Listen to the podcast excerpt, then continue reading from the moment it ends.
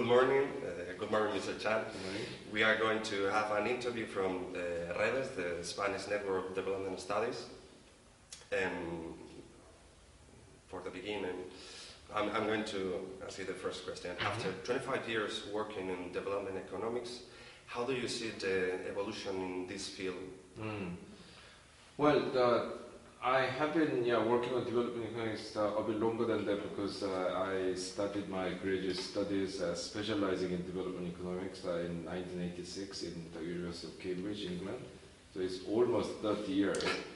And yeah, during those uh, 30 years, uh, development economics has changed quite a lot. I mean, that the change has been complex, but if I summarize it, I would say it has become more neoclassical, more mainstream, because when development economics first started in the 1940s and 50s, it was actually started as a reaction against neoclassical economics, which tried to say that, well, you know, people are same everywhere, so why do you need a separate uh, way of understanding the economies of uh, poor countries? You know, what is good economics is uh, the same in the United States as in Ghana or as in Brazil. Yeah?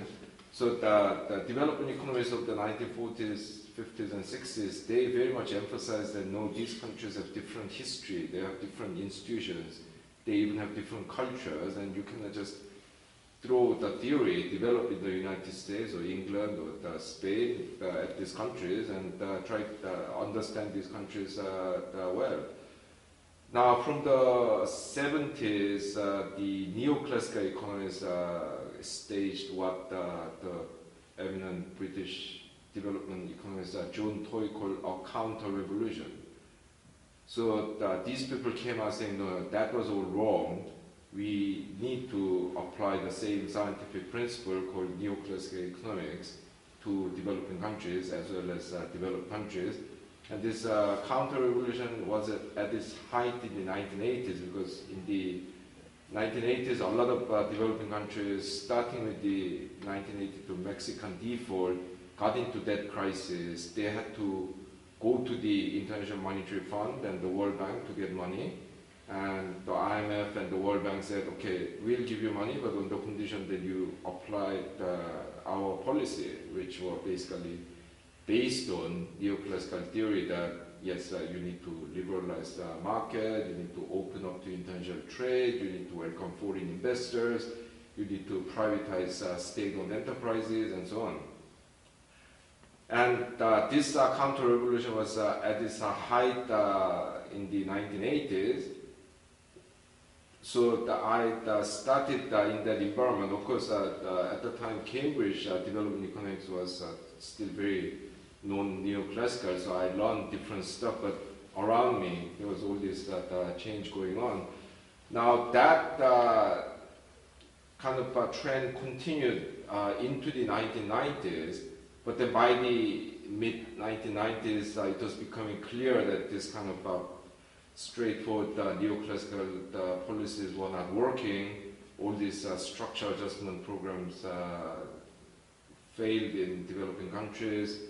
And yeah, the, the mainstream economists working on development issues uh, had to come up with another answer. And then from the late 1990s, they suddenly started uh, paying attention to history, institutions, culture, which they in the yeah, earlier times of the 1950s and 60s denied were important.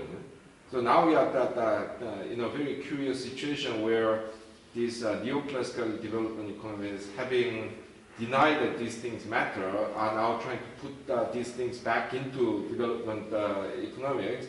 And it doesn't quite work because you have built this model assuming that you know, people are all, you know, self-seekers and they're all rational and they respond to price signals and so on, and then you are trying to put this uh, back into you know, the, these uh, things like history and institutions back into that model.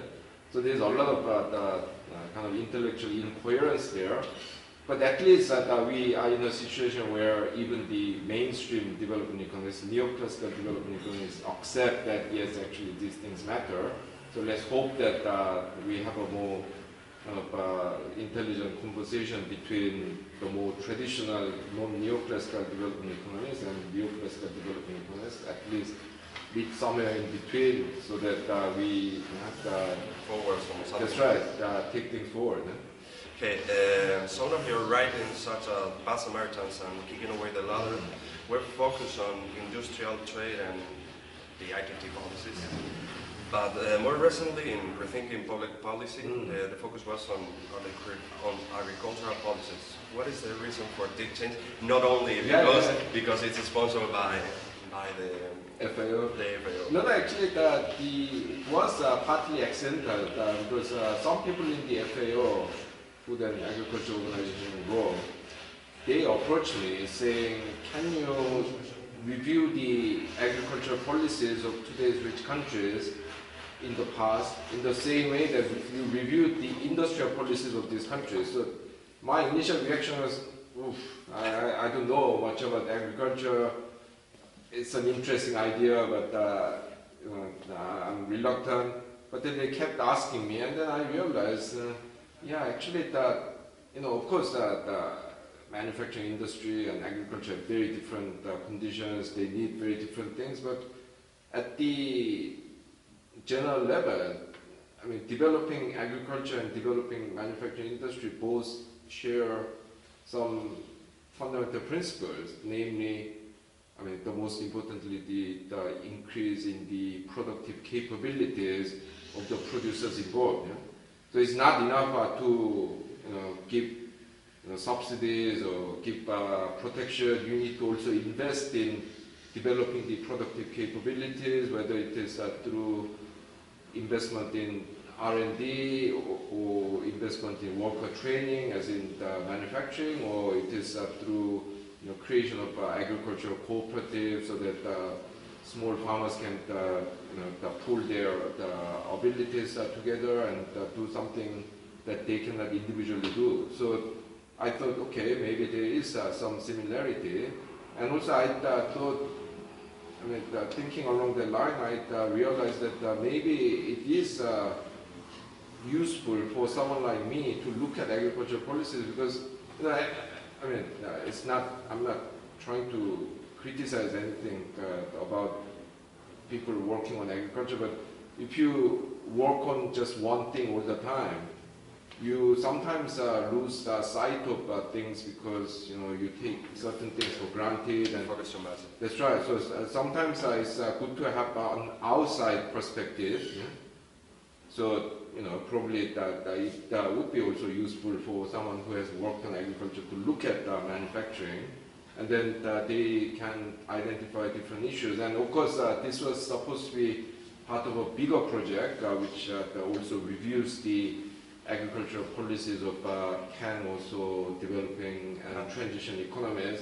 I mean, the final volume we had only space for six country case studies, but yeah, so it wasn't like uh, totally independent, so that I could get complemented by these uh, uh, studies of case studies of uh, today's developing countries and transition economies in terms of their agricultural policy. So yes, I mean it wasn't easy because I, you know, I had never really done any subs- substantial work on agriculture, but I learned a lot from the process, and I think what we have as a final product is quite interesting because no one has really looked at uh, agriculture policy in this kind of way. I mean, uh, With Okay. the That's historical exactly, yeah. So I mean, uh, very surprising. I found that uh, today's rich countries, when they were poor economies, uh, faced the exact same problems as uh, faced by today's developing countries. You know, farmers uh, have uh, no skills, they lack infrastructure, they uh, that don't have uh, fertilizer, they don't have irrigation. You know, I mean, uh, the similarities are quite striking. But I think it was in the end quite a uh, useful exercise for the FAO and for me. and yeah, I thank uh, the officials at the FAO who asked me to do this. huh. Uh, in 2014, you were considered to be one of the 10 most influential thinkers in the world by the Prospect magazine. Uh-huh. What is your vision of the 2008 financial crisis? Yes, uh, 2008 financial crisis. I mean, of course, uh, people feel it very, very uh, painfully in uh, countries like Spain. But you know, I mean, this was the biggest financial crisis in the three generations. You know, after the 1929 Great Depression, and I mean, this was uh, basically caused uh, by uh, the creation of this uh, very complex financial system that no one really uh, fully understands and no one really controls. And this was done, of course, at the lobbying of the financial industry, and I mean, it wasn't done overnight, but you know, from uh, the 1980s, there was a series of changes that made uh, this uh, financial system what it is uh, today. And Even them free to, to operate. that's right, yeah. So, you know, I mean, there were some uh, very important developments. For example, in 1982, the U.S. Uh, Stock Exchange Commission and another commission dealing in the commodities trading agreed that, you know, in the old days, uh, if you had uh, things like uh, options and futures and so on, these were all related to real transaction. yeah. So you buy an option to buy a certain amount of oil at a certain date at a certain price and so on. But in 82, these two uh, regulatory bodies agreed that actually these uh, financial uh, derivatives don't really have to be related to real transaction. eh? So they said that you can, yes, uh, create uh, derivatives related to stock market index, you know, weather or real estate market price index and so on. And this uh, opened a huge uh, space for the creation of these uh, financial derivatives, uh, which are really no more than the casino betting. yeah. I mean, these are not really related to, I don't know, the, the, the co- uh, factories will have to buy a certain amount of oil at some future date, trying to protect themselves against price uh, fluctuation. yeah. So now you have uh, created this uh, derivative market, which became the tail that wags the dog, as the you English uh, speakers say. And then uh, in the 1990s, uh, a lot of European countries deregulated their financial market and accepted the creation of uh, so-called asset-backed securities. You know, these are kind of uh, assets uh, created by pulling together loans. You know, so that, for example, in the old days, if you buy a house uh, with a mortgage loan from the bank, the bank owns, I don't know, whatever, 70% of your house, and uh, you own the rest, and you repay that, and it becomes yours. So that the mortgage loan stays in the books of the bank. With uh, asset-backed securities, it became possible for the banks uh, to pool all these uh, the mortgage loans and create a security and sell it to someone else. So this is what uh, led to eventually the infamous uh, CDO and CDO squared and all those uh, the financial products uh, that were behind the collapse uh, in 2008. And until the 90s, uh, this was legal only in America. And in the 90s, a lot of European countries that, that uh, allowed this uh, to develop. So you created yet another market, which is very complicated and uh, which cannot be really properly regulated. And then in 1999, the Americans uh, abolished the Glass-Steagall Act of 1933, introduced after the Great Depression, which uh, forcefully separated investment banking from deposit banking on the ground that if uh, these two are together, basically the investment banking arm can uh, exploit the public insurance given to uh, retail deposit uh, uh, through you know, federal deposit insurance schemes and so on. And in 1999, this was abolished. So these banks started uh, merging and uh, became really big and uh, started taking excessive risk. And I mean, these are just three most important examples. But as a result, we have created this financial system, which is far too complex for anyone really to understand and control. And you know, I mean, it's a bit like the you know, I don't know, creating this the, the sorry, the, changing this car into having a lot of extra functions you know, that are very complexly interrelated, and then you know getting rid of all these uh, safety mechanisms like you know, airbags and you know side impact bars and so on, and then having a crash and uh, being surprised. You know, we have uh, created this system that uh, is uh, going beyond our control, and uh, it is very important, in my view, to make it simpler, make it more controllable. Otherwise, uh, we can have another crash yeah, in the, uh, the future.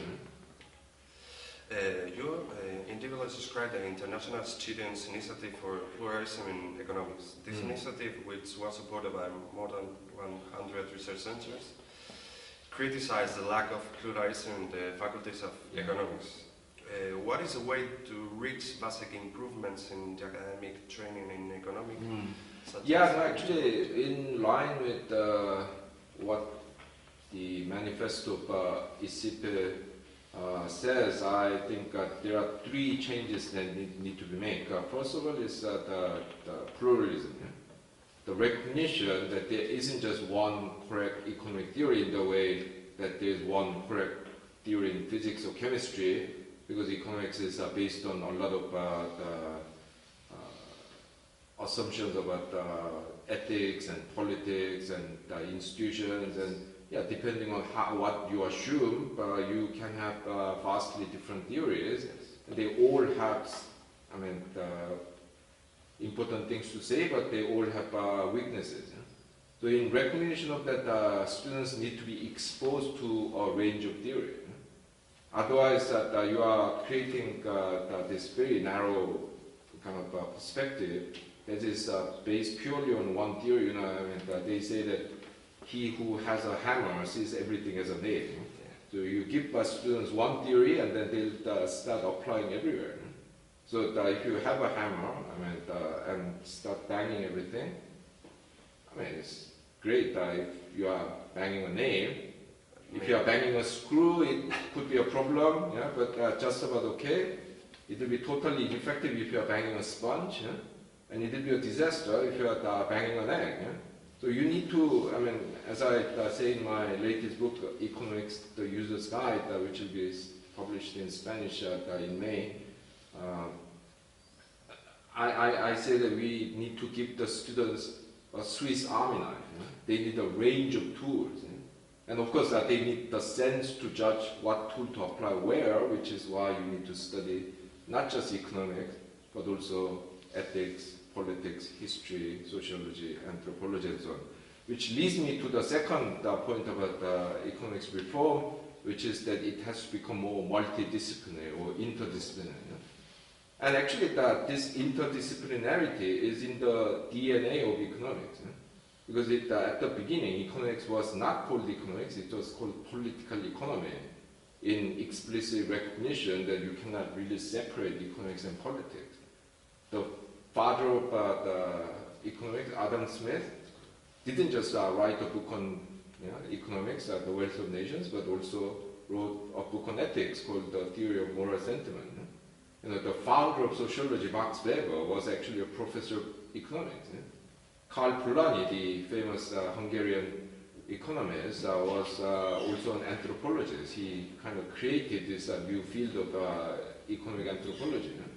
And many economic theorists were also great economic historians like you know, Charles Kindleberger and all these people.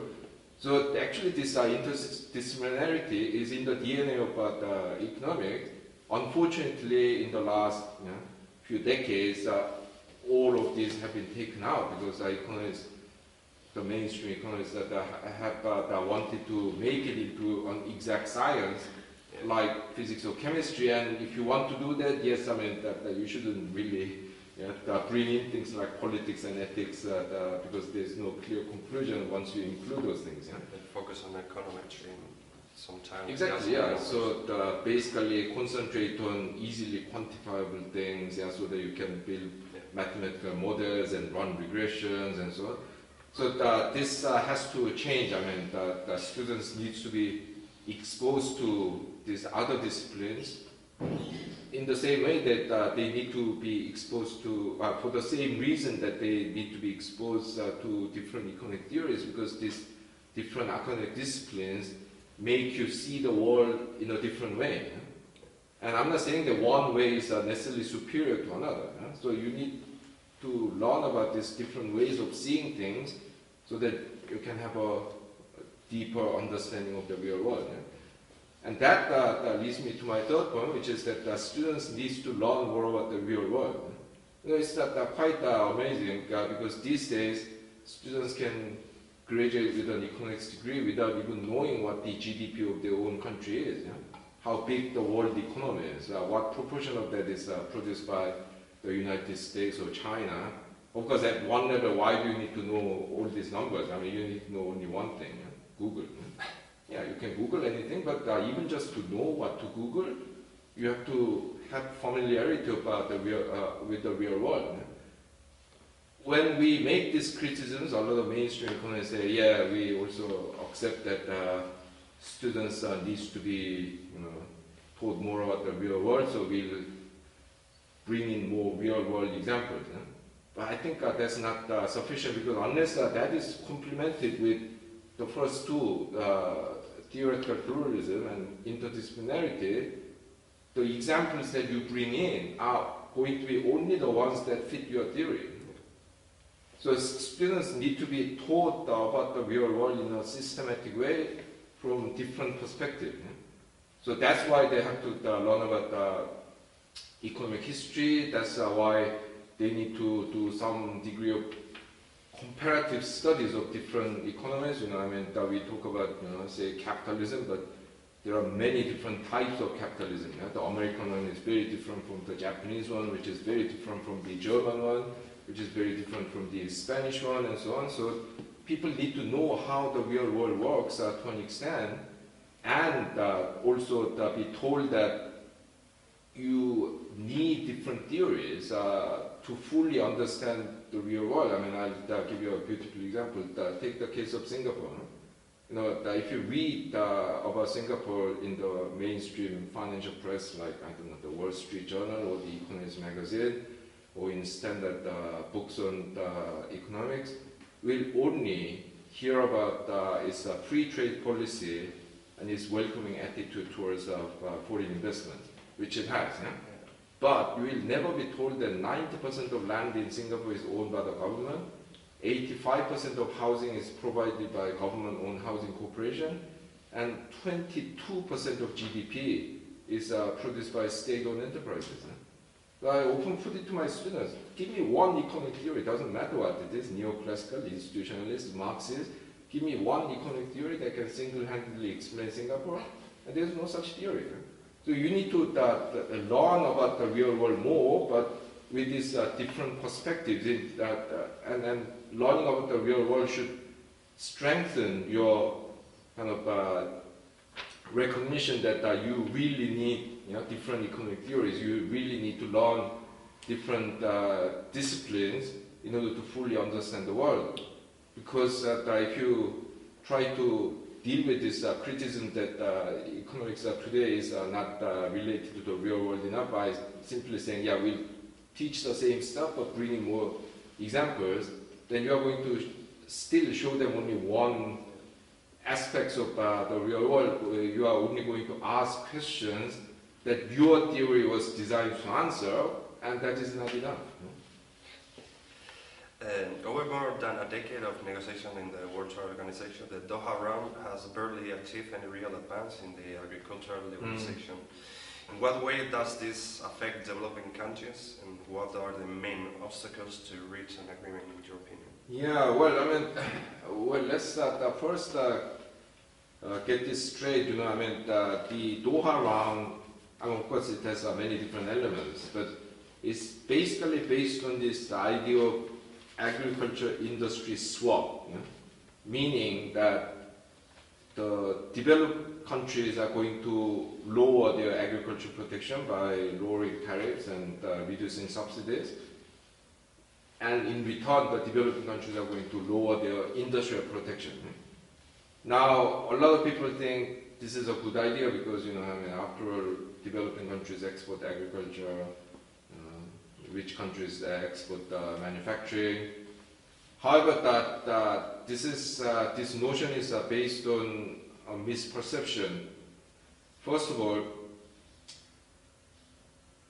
it's not as if uh, this uh, agricultural liberalization is really meant for the developing countries because most of the agricultural protection in the developed countries is focused on what they produce. eh? So it's mainly about wheat, beef, dairy, and things like that. And you know, do you know any country that has a tariff against coffee or cocoa? No, Uh, because uh, they don't have any local producer to protect. yeah. So actually, the protection is mostly focused on these things, and very few developing countries actually are the main exporters of these things. yeah. So even according to the studies by the World Bank and so on, the, the main developing country beneficiaries of agricultural liberalization in the rich countries are going to be basically Brazil, Argentina, and Uruguay. no?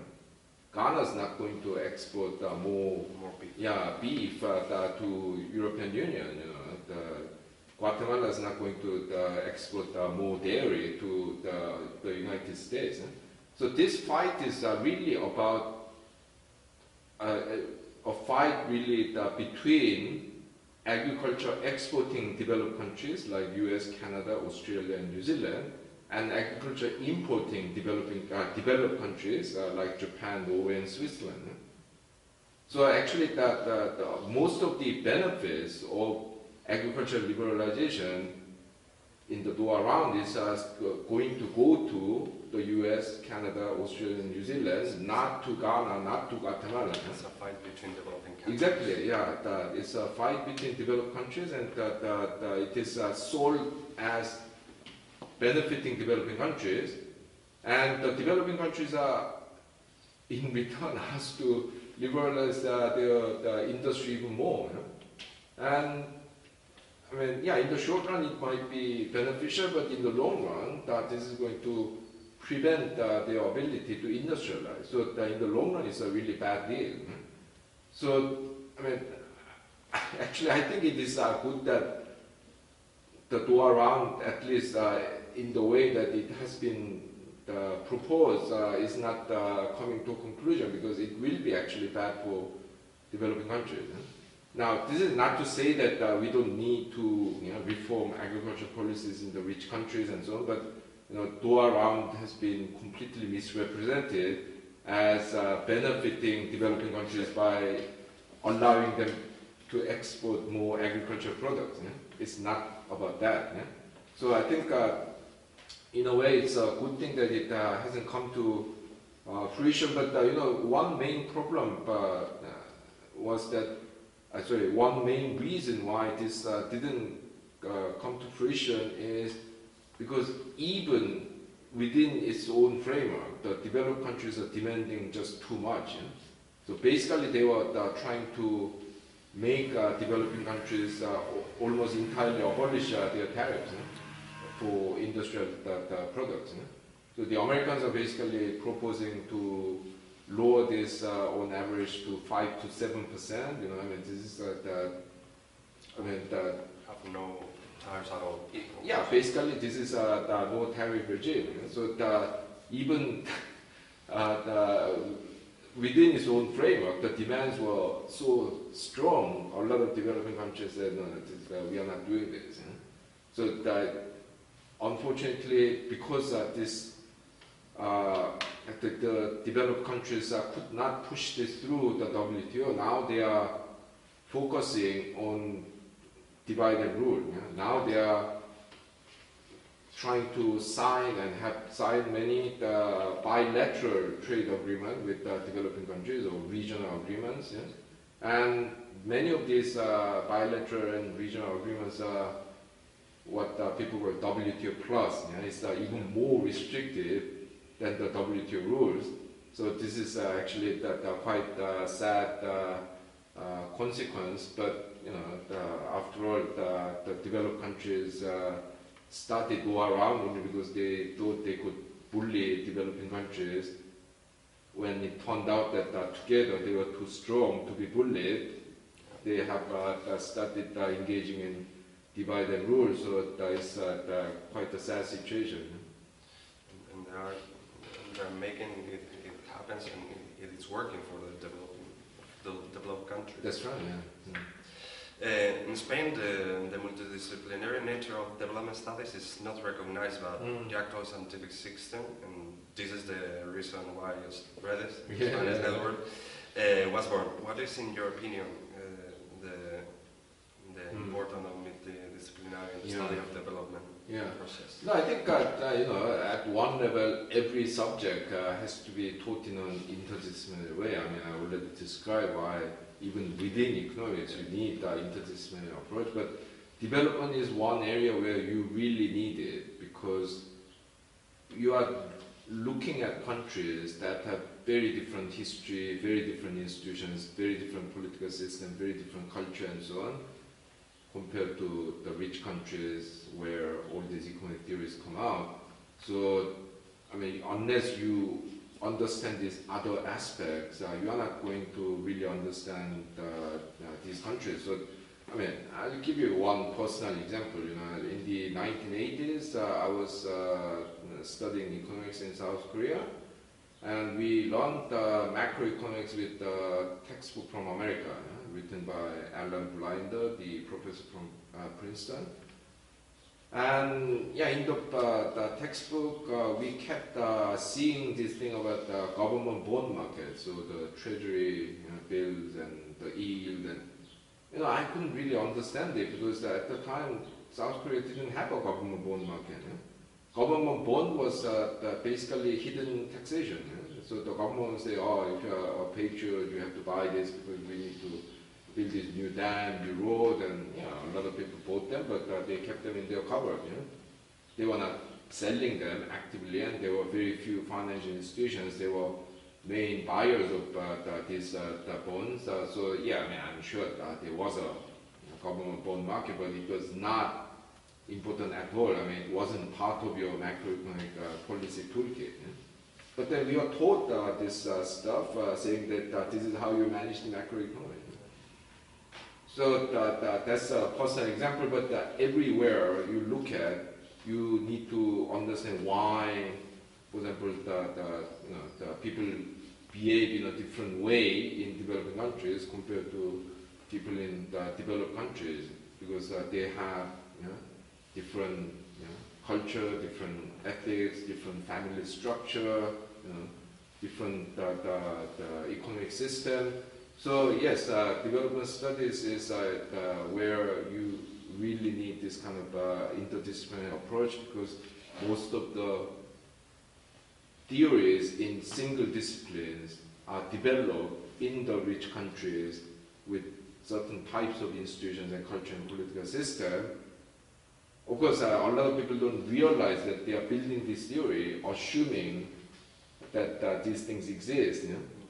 But then when you try to use it in developing countries, uh, uh, these theories do not work, uh, whether it's in economics or sociology or whatever, because those assumptions do not hold. Yeah?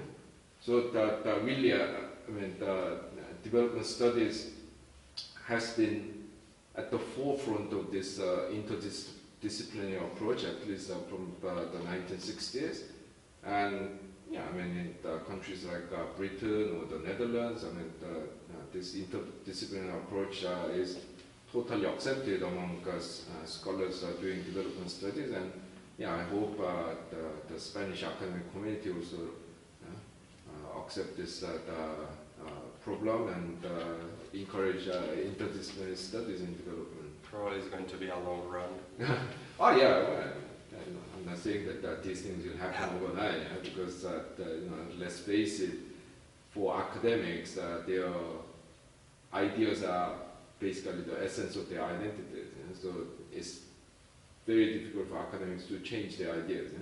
So it's not going to happen quickly. You know, that this is why Max Planck, uh, the famous uh, German physicist, uh, said that science progresses one funeral at a time.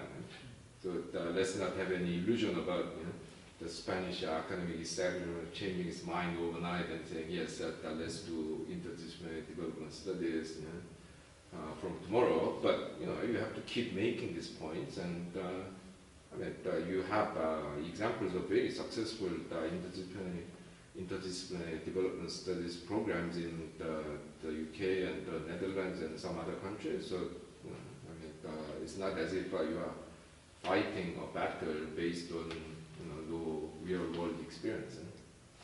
That's really that's, that's all. Thank Thank you. you, thank you very much, Mr. Chang, for this this time with.